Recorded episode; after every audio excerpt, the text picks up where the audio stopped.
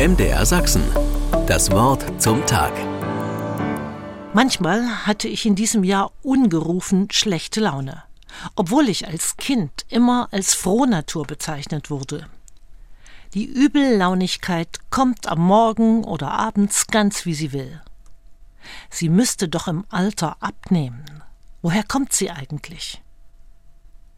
Manches erklärt sich, zum Beispiel, weil etwas nicht so geklappt hat wie erwartet, oder ich habe nicht geschafft, was ich wollte.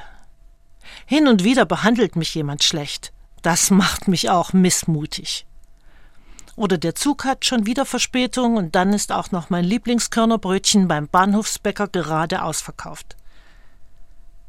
Die größten gute Laune Zerstörer sind unerfüllte Erwartungen, sagt die Psychologie. Sie weiß überhaupt eine Menge mehr über Depressionen als über Glück. Ich will aber lieber herauskriegen, wie gute Laune entsteht. Dieses wunderbare kollektive Glücksgefühl, als am 21. Dezember beim Adventskonzert im Dynamo-Stadion alle gemeinsam gesungen haben.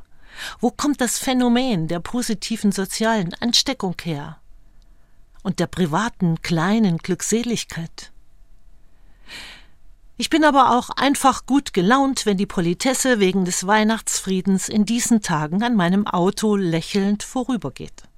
Und erst recht, wenn der Zahnarzt bei der Kontrolle nichts zu bemängeln oder gar zu reparieren hat. Und wenn einfach ein langer Tag friedlich zu Ende geht und mir keiner was nachträgt. Auch Gott nicht. MDR Sachsen. Das Wort zum Tag.